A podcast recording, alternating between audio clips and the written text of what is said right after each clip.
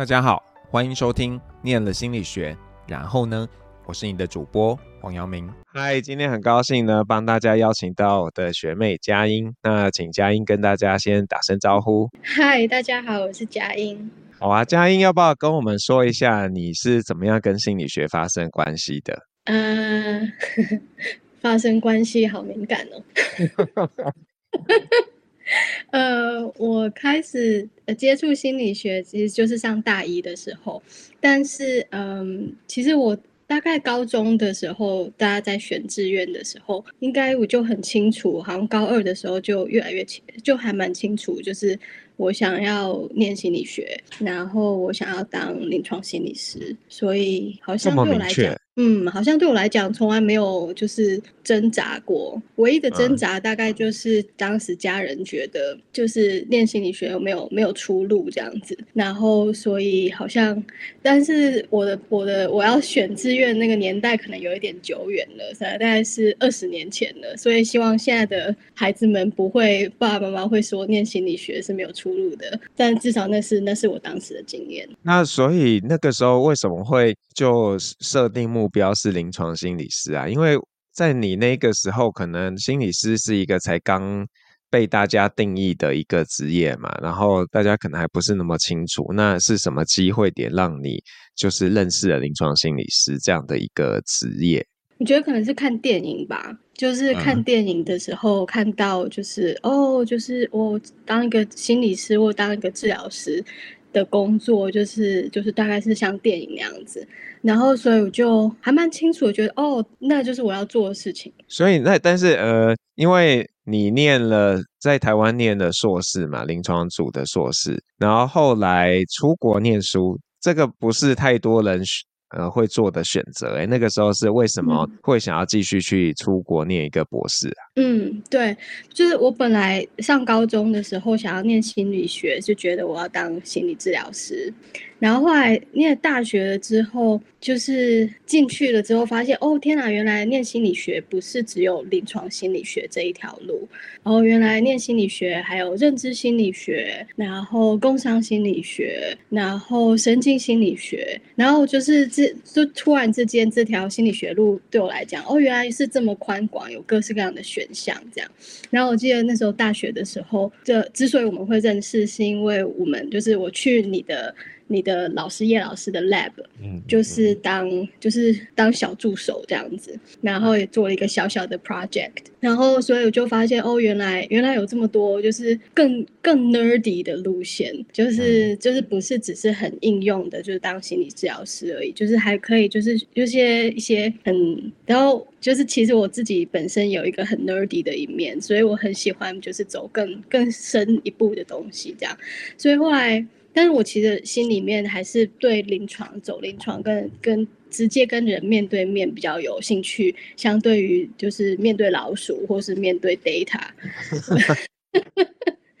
对，所以我还是还是后来是在硕士班的时候还是选择去念临床心理学。那但是当时就觉得就是哇，就是好像还有更多的东西我想要学，然后对做研究或者是以后就是走教职。当时非常有兴趣，然后就觉得，哎，我可能没有很想要。当时就觉得，哦，可能没有那么想要走临床实务了，可能就是走研究，好像好像更吸引我在那时候。当然，就是二十年中间可以发生很多事情，所以现在又绕了一圈回来，现在就是在在美国就是开了心理治疗所，然后就是做研究也做临床这样子。如果我没有记错，你中间还有去接触戏剧吗？嗯嗯，对。然后我们是不是有看过你表演呢、啊？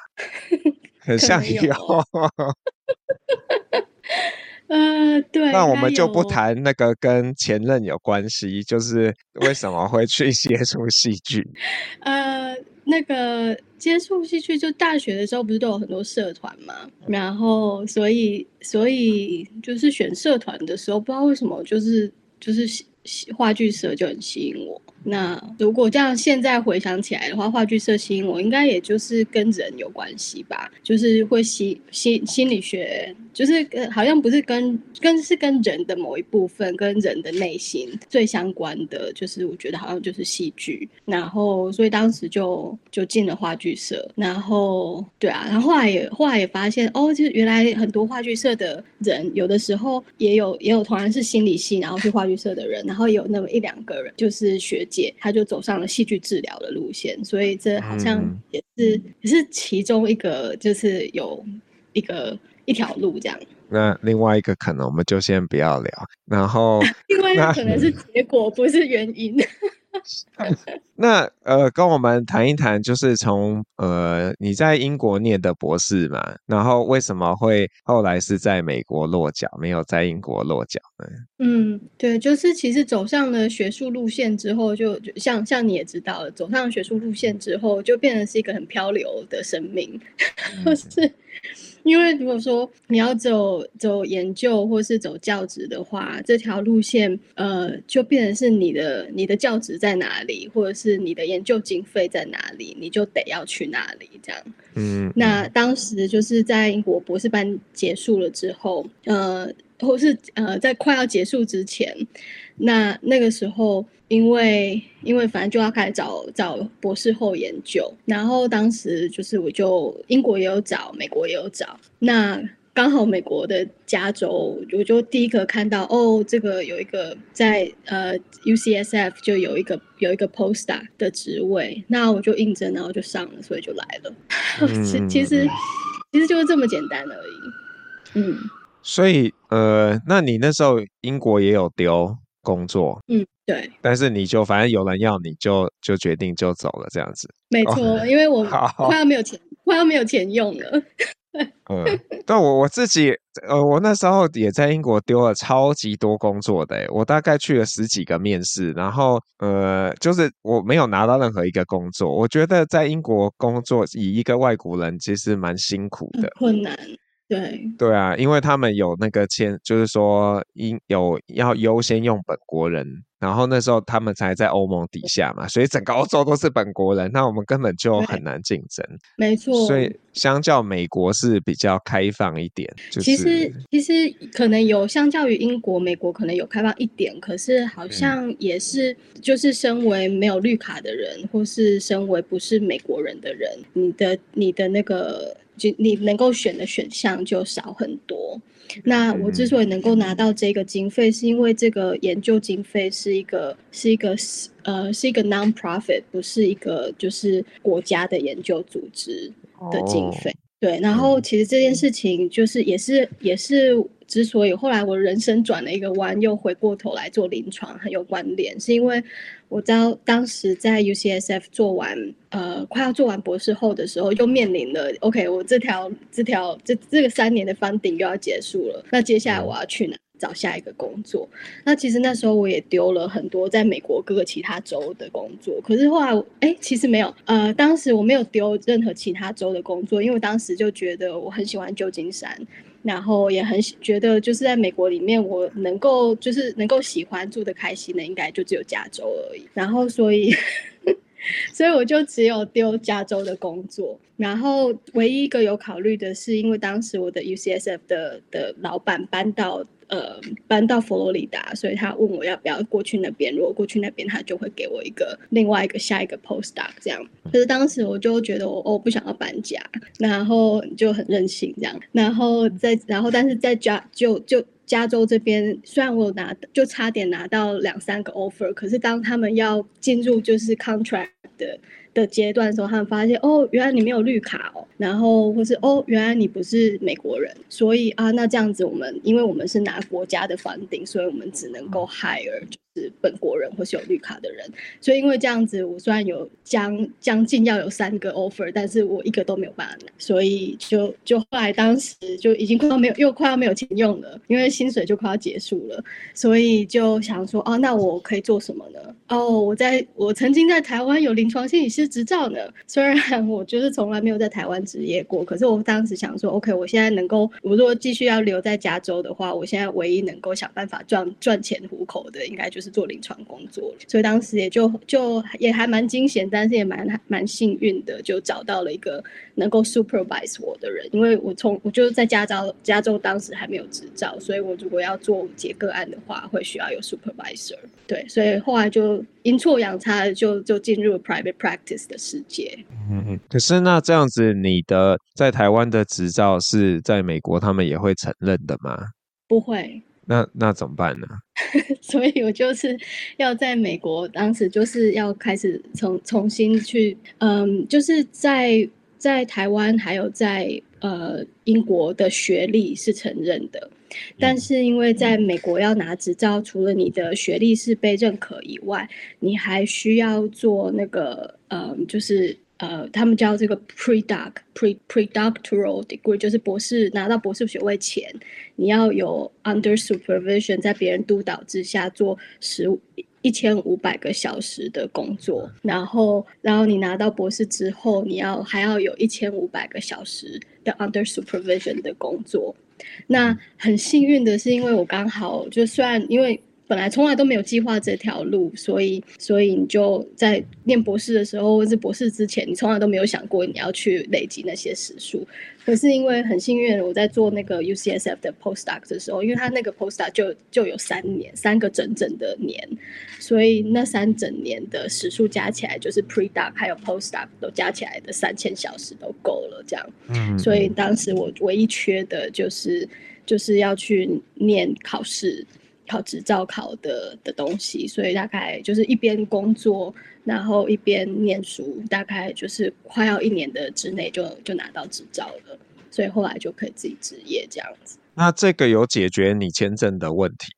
哦，对，签证问题跟这两件跟跟 这没关联嘛？跟这个对签证的问题，只是就是说，当我没有签证的时候，我找工作就会很困难，然后要拿房。也就是很困难，但是就是其实在我 postdoc 快要结束的时候，我也都我就同时丢了绿卡的申请，所以后来就是在我同一就是在呃二零一七年 postdoc 结束，然后二零一八年我就同时拿到绿卡，也拿到心理师执照，所以就很刚好。嗯那跟我们讲一讲在美国当心理师的感觉啊，就比方说我们可能会幻想，哎，这个呃收入应该很高啊，然后那你的英文是不是要很流利呢？不然怎么样跟你的 client 去做沟通呢？嗯，呃，英文的确是要很流利，没有错。嗯，所以然后除了我觉得除了语言以外，还有另外一个是文化上面的。的熟悉度，所以嗯，嗯，我觉得我在在加州这边看到的，嗯，就是台湾，因为台湾这边，呃，就是台湾来的，在住在加州的心理师，其实也有蛮蛮多个的，然后也有刚好几个都是都是以前我就在台湾认识的学妹或是学姐这样子。然后，其实我可以观察到有有不同的路线，每个因为因为就像是呃每个治疗师的 style 或者他的客源不一样，就是你是什么样的治疗师，你会吸引到不同的不同的族群。那我觉得有一些有一些人是是好像就是就融入了当地，然后所以就是他们接的个案就是什么样的人都有。然后有一些人，就是他虽然是住在加州，但是他还是自我认同是比较是我是台湾人，或是我是我是华人，所以他接的个案好像比较多是华人，或是或是台湾人。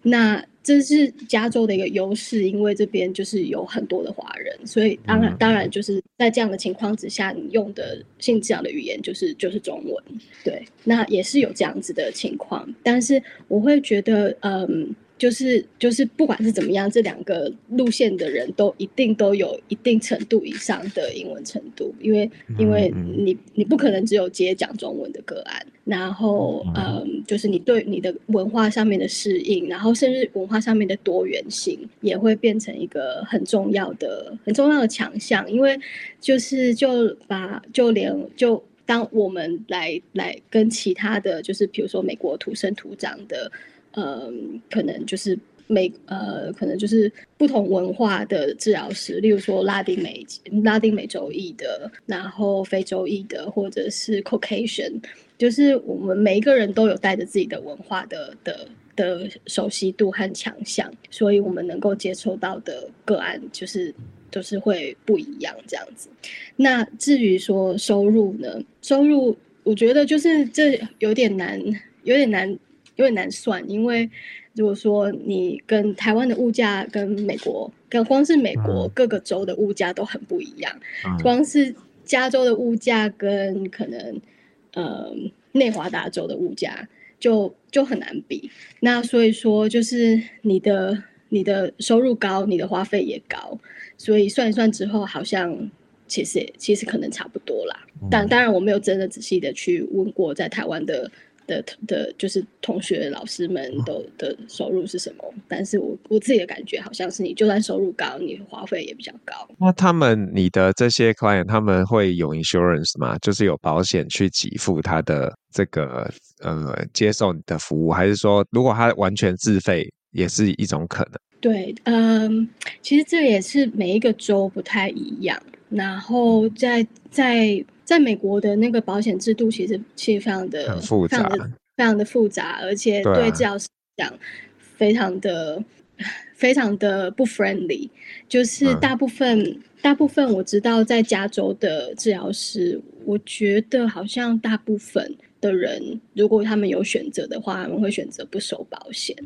哦、那原因，okay、嗯，原因是因为保险公司就是配你非常的低。然后再加上保险公司会要求的那个 paperwork 很多，然后再加上他们有时候会就是会介入，就是就是好像那么是外行的来教你要怎么样做你应该做的事情。嗯嗯嗯。所以好像我知道有一些治疗师的的主要客源是是保险，但是我也知道有蛮多治疗师在加州是是不收保险的。嗯嗯嗯。那呃，我我在侧面了解啦，就是你很像有一个部分的专业是做 hoarding，嗯，对。那这个也会是你主要的呃这个客户，他们会有这样的需求吗？还是说这是你研究兴趣衍生出来的一个主题？嗯，对，这常常每次我跟别人说我的我的主要的专长之一是做 hoarding 囤积症的时候，大家就会想说，哦，这样你找了你找得到个案。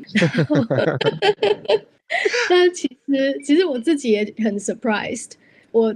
不仅找得到个案，而且就是就是他们是大概我自己的一对一的个案量里面百分之八十是做是是有囤积症的个案。然后我现在有一个治疗所，然后我有一些 supervise 的学生。那他们他们也有蛮多，就是是接触是是接就是有囤积症的个案，对。那我在想，这应该是一方面是我真的很很认真的、很热很热很热情的喜欢跟这样的人的就这个族群工作，所以所以就是当然可能大家就知道哦，可以找他这样子。嗯嗯。然后在另外一方面是。目前就是真的有这个有这个 specialty 的的治疗师还没有那么多，然后但是然后还有原还有一个很主要主要原因是大家可能会觉得哦，囤积症的人有这么多嘛？但其实是有的，就是呃，就大概是成人在欧美的研究里面看起来成人的呃成人里面大概有百分之二到五。是符合囤积症的诊断的，而且这个其实是有点呃低估的。然后，因为因为现在至少对这、这个东西的了解还蛮少的，所以如果你用你就是问大家说，哎，你觉得你有没有符合这些条件？然后很多人就会觉得哦，没有啦，没有。但是其实可能有。然后，所以说就是我们用这个低估的数字来看，就有二到五 percent。然后，而且其实只要用五 percent 来看好了，这就表示每二十个人里面就有一个成人里面二十个人里面就有一个。那所以这还其实没有那么少见。只是大家愿不愿意接受治疗。那我其实很好奇啊，这对于这些人，你怎么样帮助他们？嗯嗯、呃，这这是一个还 其实这是一个还蛮蛮困难的，可能要讲三小时的课程。对，可能要讲三个小时。但是如果试着用三十秒或者是三分钟来讲的，话，嗯。其实第一点，通常一个人开始就是寻求帮助，就是从他他他有这个问题，可是他到寻求帮助，这中间其实是好几年，很对很多来讲都是好几年，因为会有很多年他他会觉得这不是一个问题，我只是没有时间来整理这件这些东西而已。那真的，当一个人要认知到说，而且接受说，OK，好吧，我这个这真的是一个问题，然后这这个问题不是我自己可以解决的，我是真的需要找心理心理治疗。那这个这是一个很大的门槛。那通常我们会接触到一个人，就是他已经跨过了，或是已经站在那个门槛上，他才会来跟我们联络。那那来了之后，其实第一个第一件事情是是帮助他去真的不要不要用一个很很 shaming 或是是一个很很自我批判，或是或是接受很多社会的很多污名化的方式来看待这个问题，真的是去。嗯是去去污名化这件事情，然后让这件事情可以就像就像忧郁症，就像其他的的心理心理病理一样，是可以就是值得我们的同理心，值得我们的好好的慈悲的来看待这件事情，这样。所以这这这件事是一个是一个第一个重要步骤。那接下来当然就是去了解说，哎，这个人为什么会会有这样子的行为？那很多人其实是呃是是有很多的创伤。或者是，或者你就想，就假如一个人受了很多的创伤，那那他为了要得到控制感，为了要觉得比较安全，那他当然就是就是就是收集很多让他觉得可以会比较安心、安全的东西，这样子。嗯、那所以呃，开始去厘清，当然创伤不是唯一的的原因，因为还有很多很多各种不同的原因。那当然就是接下来就是进一步去理理清，说，哎，这个。这个这个东西，这个、收集东西或者是不把东西丢掉，这个行为对你来讲的那个功能或是意义是什么？对，然后然后再慢慢的一步一步从那里开始去解套，这样子。那你有去过他们家中去看他的 before after？呃，有哎、欸，就是那是就是我的那个在 UCSF 的那个 postdoc，它就是一个 hoarding specific 的、嗯、的的 program，就我们那时候做就是在做一个就是。在在加州呃旧金山湾区的一个有还蛮大型的呃 randomized control trial，然后所以我就是其中一个 randomized control trial 里面做 CBT 的治疗师这样，嗯、然后所以我们那个 program 的设计就是在那个这个呃十六周的 group therapy 之前，你要去就是我们有家访，然后在十六周结束之后也有家访这样。然后，所以就当就因为这样子，我我已经去过了一百多个，就是人的家，就是一百多个的 hoarded home，嗯、是还是还蛮蛮一永生难忘的经验，对。那结束后，你有察察觉有很大的改善吗？还是说它只是一个 working progress，它不会这么快就就是像我们看日本节目，不是有人去帮你整理家吗？那就哇，天呐，焕然一新了。对，呃，的确是，这是一个还蛮重要的问题，就是就是很多人觉得就是 hoarding 就是就是东西嘛，东西你就把它整理，把它丢掉就好了，就这个这个心理疾病就结束了。但是它之所以是心理疾病，而不是不是物体的，它不是一个物体的问题，它是一个心理疾病，所以它不是它不它 hoarding is about the heart, it's not about the stuff。那就是当当你的东西会堆成这样，是因为你心里面发生了什么事情？那你这心里面的事情，并不是十六周就可以解决，但是这十六周确实是会帮助你去理清很多心里面的东西，然后开始你会看到这个人的行动，开始他会愿意把手放在他的东西上面，开始去去去碰这个，然后拿这个起来看一看，决定要丢还是要留。你会看到这个人的行为开始改变。可是就像罗马不是一天造成的，罗马也。不是一天就可以消失的，那所以所以就是就是整理节目，或是那刚刚你刚刚说的那种，就是啊，before and after 好像就是完全是是叮，就是那个节目不是都会有那个叮的效果，就是那个 这个这个就是嗯。unreasonable 的期待，就是如果说这个人真的是是有囤积症的话，对，那通常通常这样子大概半年的治疗是可以让一个人开始着手，你会开始看到，哎，他的他的家里有一些改变哦。可是这是一个还蛮需要蛮长期工作的东西的事情。嗯嗯。那你自己做的这个工作，其实就是完全是跟心理学很直接相关的嘛？那你觉得，比方说以一个心理呃，就是临床心理师或咨商心理师来说，像他们要选定专业嘛？你觉得这样的专业技能是要怎么样培养？比方说你，你你可能是在当 postdoc 的时候，还是你在 PhD 的时候就已经有有接受这个囤积症相关的一个？职能还是，比方说他今天呃，我可能就是想要做这个呃注意力不足过动症嘛，那我要怎么样去获得这样子的一个能力，让我有办法去帮助这样的？嗯，是一个好问题。嗯，首先我我自己的我自己的路因为转了很多次，嗯，然后虽然说我一开始就很确定是临床心理学，但是我这在这里面也转了，本来想要做研究，后来走临床。加研究，然后在 private practice，然后然后本来我也是做，好像大学的时候对忧郁症有兴趣，后来研究所之后对对创伤压力后症候群有兴趣，然后后来做 postdoc 的时候，其实当时在 PhD 快要结束，在找 postdoc 工作的时候，我真的不知道 hoarding 是什么，所以我是看到哎那里有一个有一个工作开缺啊，要做 hoarding 那是什么，然后我还 Google。但是这是一个还蛮蛮奇特的的事情，因为就是的确的确在那时候，hoarding 是很新的，它是到二零一三年的时候才纳入了 DSM-5，呃，就是 DSM 的系统。嗯、所以我在找工作的时候是二零一三年，所以就是就是刚好就是在那个 cut off 的时候，然后就是他们有这个工作，所以对我来讲，hoarding 是我我在做 postdoc 的时候重新重新从零开始学的。然后，所以我在在想，就是其实因为一般的、一般的那个就是临床心理师的训练，说是不管是是念到博士或是念到硕士，大部分都是我对我我我的了解是大部分是是学什么东西都有学。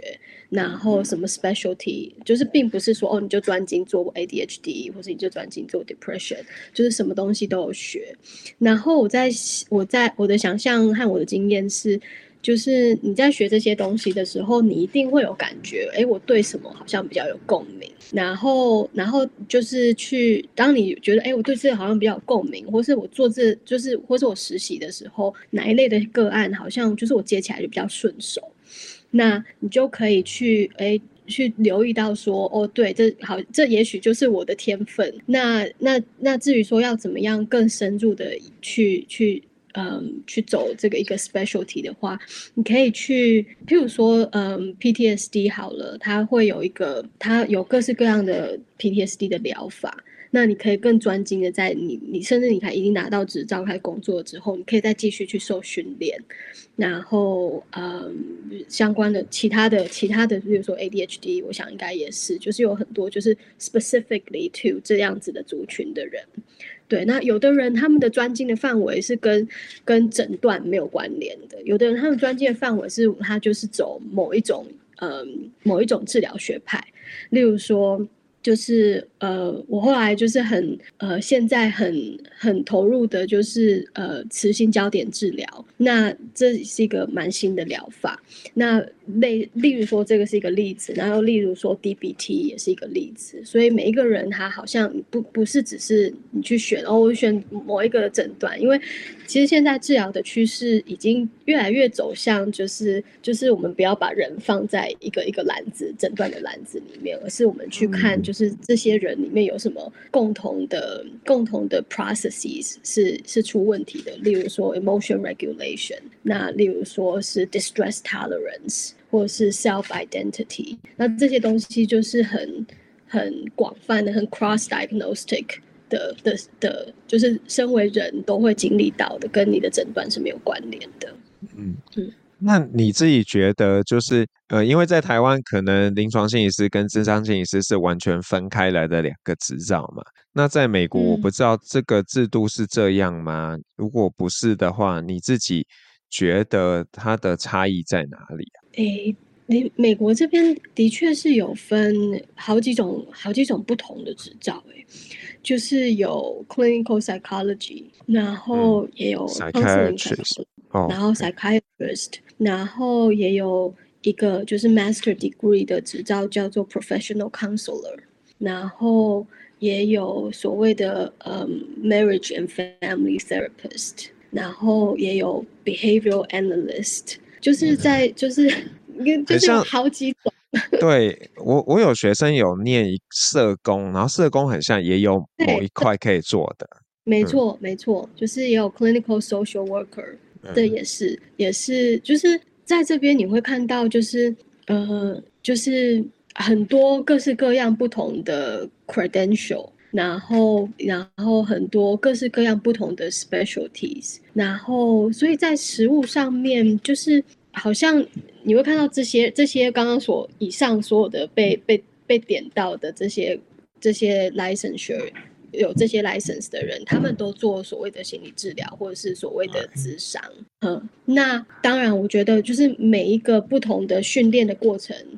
你会你。走出来的人，你看事情的角度会不一样。那我会我自己会觉得，这就有点像是这世界上有这么多的个案。那你会跟你 match 的人，然后跟你的 approach match，然后跟你的背景 match 的人，就是就有点像是你就是有很多选项提供给很多不同需要不同选项的很多的大众这样子。所以我觉得我觉得蛮好的，有很多的有很多不同的选项这样子。可是那对他们民众来说，他不就会有点 confuse？我现在到底该找，还是说他会在意的是这一个人他的 specialty，而不会 care 说哦，他到底是哪一种 credential 的人这样子？我觉得这个这个真的是就是就是每一个人不一样啦。我觉得有一些，当然你会有的时候你会先听到一些个案说哦，不，我觉得我觉得念越久书的那一种 credential 当然是最好的。对，就是我我要找那个博士级的这样子，当然是最好的。那有的人他当然会，他会觉得哦，就并并不是很在意这个人的的学历，还有他的执照是什么执照。我最在意的是我跟他是不是 match，我然后我跟他讲话的时候的感觉是是什么？我有没有真的觉得这是一个这是一个就是一个速配这样子？对，所以其实。对啊，就是什么人都有，然后每个人选择的那个角度不一样。那你觉得你会一直做这样的工作吗？我觉得，就算就像我现在的工作好了，我会觉得它是一直在改变的。就算我一直都是同一个职称，嗯、然后例如说。例如说，我本来进入了进入了 private practice，然后我觉得哦，OK，我的人生就是这样子，就是就是一个礼拜接几个个案这样子。然后如果我有时间的话，我就是因为我我自己很还是很喜欢做研究，然后所以我有时间的话，我还是会参与一些研究计划，然后发 paper 这样子。我本来就觉得哦，人人生就是这样子。然后可是后来就发现，哎，我也我也想要就是开始做训练，我想要训练其他的治疗师。然后我想要开始督导，然后我就开始有做督导。然后哎，我也想要做 workshop，哎哎，我也想要出书，哎，然后我也想要就是跟跟某一个团体合作，就是就是你会发现，你虽然是一个是一个治疗师，但是你的空间真的还蛮广的，然后是一个。嗯是一个很很多 creativity，然后就是就是像最近我的我的梦想，虽然这件事情还没有发生，所以我的梦想是就是要怎么样结合心理治疗跟跟我很喜欢一个就是就是一个舞蹈的舞蹈的。嗯、um，meditation 就是它的名字叫做 Five Rhythms，然后我想，我想在台湾可能还没有，但是它主要的概念，总而言之就是借由舞蹈，然后去舞动你的身体，然后你的身体是有智慧的，然后让你来了解，呃，了解你身体的感受这样子。然后我觉得这是一个很疗愈的事情，然后要怎么样结合这件事情跟心理治疗，甚至跟囤积症有关系。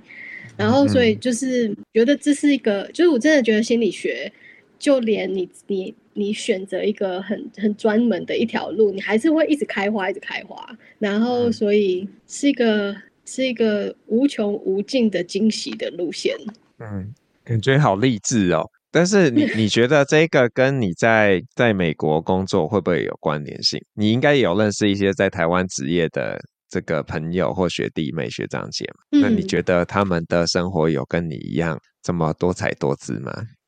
我我觉得好像，嗯，我觉得地方的文化不一样，当然会就是去塑造每一个人想事情和看事情的方法会不一样。那其实我当然我我必须要说，我之所以会。虽然我很爱台湾，也很想念台湾的家人和朋友，但是我之所以选择留在留在加州，有一个很大的原因，的确是是它的就是文化上面的开放程度，就是没有任何一件事情在旧金山是奇怪的事情，然后所以就是这件事情是我非常。非常 value，然后非常非常欣赏的，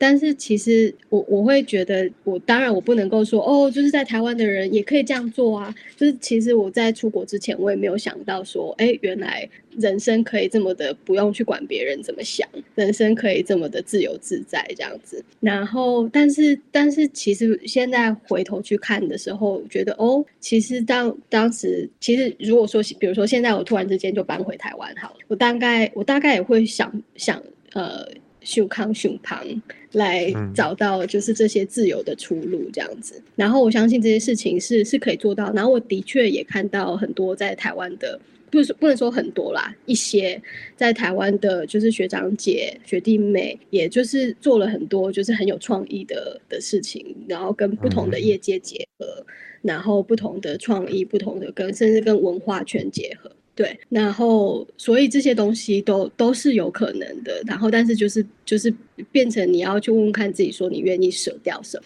那我觉得，如果是以我自己的个性来讲，就我我我，比如说我二十年前的自己的好了，就是我应该就是要舍掉舍掉别人觉得你这样对不对，或是别人会不会给你拍拍手，觉得你做的这样是对的事情，就是你要舍掉这件事情，你才会有换来你要的自由，这样子。所以，那每个人要的东西不一样。所以，呃，你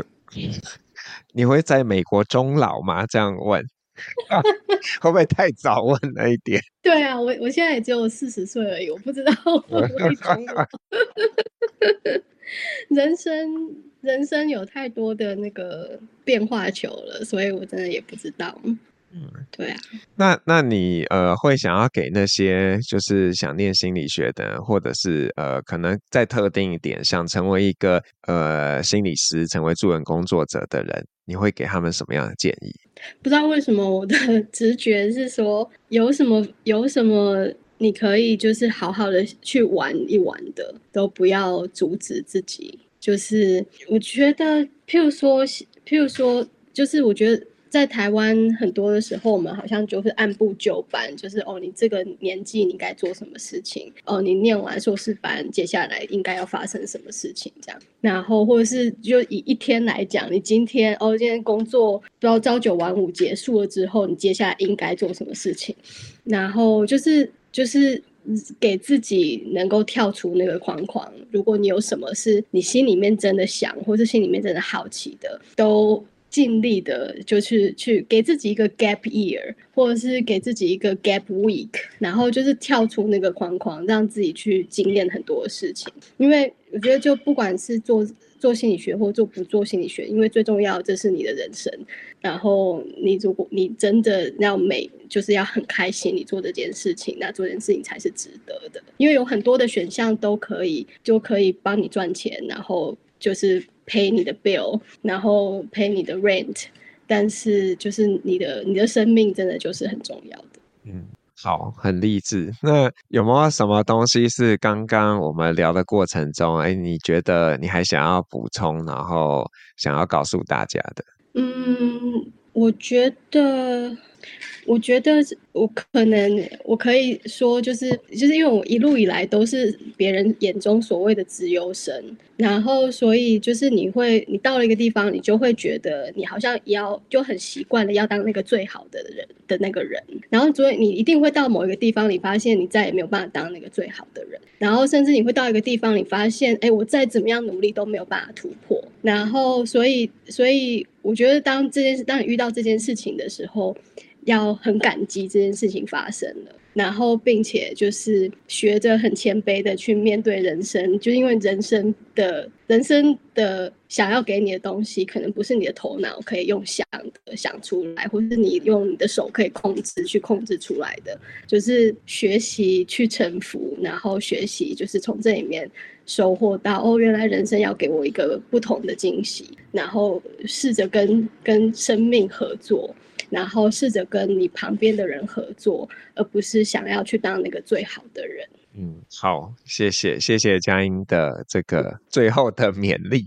那呃，如果你是 KKBOX 的用户啊，你会听到佳音为你点的一首歌。那请佳音跟大家说一下你要点什么歌，然后为什么？啊、呃，我要点那个 Jason Mraz 的 Have It All，然后就是我。